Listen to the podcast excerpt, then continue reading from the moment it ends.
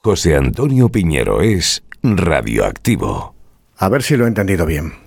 Los periodistas nunca hablamos de los periodistas en los medios de comunicación porque los periodistas nunca deben ser los protagonistas de la historia. Así que como esto no es un medio de comunicación, le quiero dar voz a los periodistas que ya no están. Son datos de la UNESCO y de la Federación Internacional de Periodistas. En los últimos 10 años han sido asesinados 900 compañeros. La policía solo investiga el 10% de los casos. Dicho de otra forma, en 9 de cada 10 crímenes los asesinos quedan impunes. Lo peor es que te maten, pero son incontables los casos de periodistas que a diario sufren secuestros, torturas y amenazas, sobre todo mujeres. Esto le pasa al 73% de las compañeras por todo el mundo. Los últimos periodistas han caído en Oriente Próximo. Según Reporteros Sin Fronteras, en casi un mes de conflicto han muerto al menos 34, entre ellos 26 palestinos. Pero no son todo víctimas de los bombardeos. Hay al menos 12 que fueron abatidos por disparos realizados desde la frontera israelí, cuando estaban trabajando claramente acreditados como periodistas. Lo que deberían saber los asesinos de periodistas es que su muerte puede quedar impune, pero nunca en vano.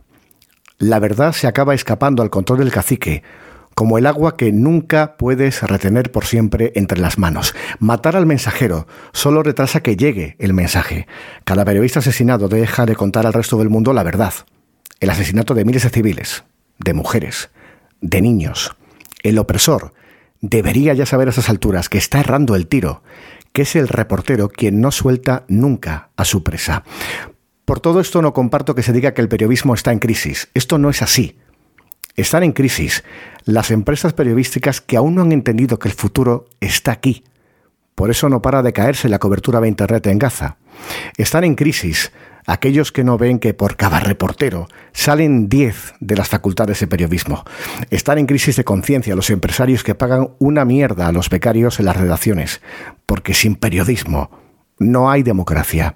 Están en crisis quienes creen que pueden comprar el silencio de un periodista, porque siempre habrá otro que cuente ese caso de corrupción. A mí lo que me mata es que se diga que la sociedad ya no ve informativos, que ya no escucha boletines y que no lee periódicos me mata porque literalmente estamos dando la vida por ellos.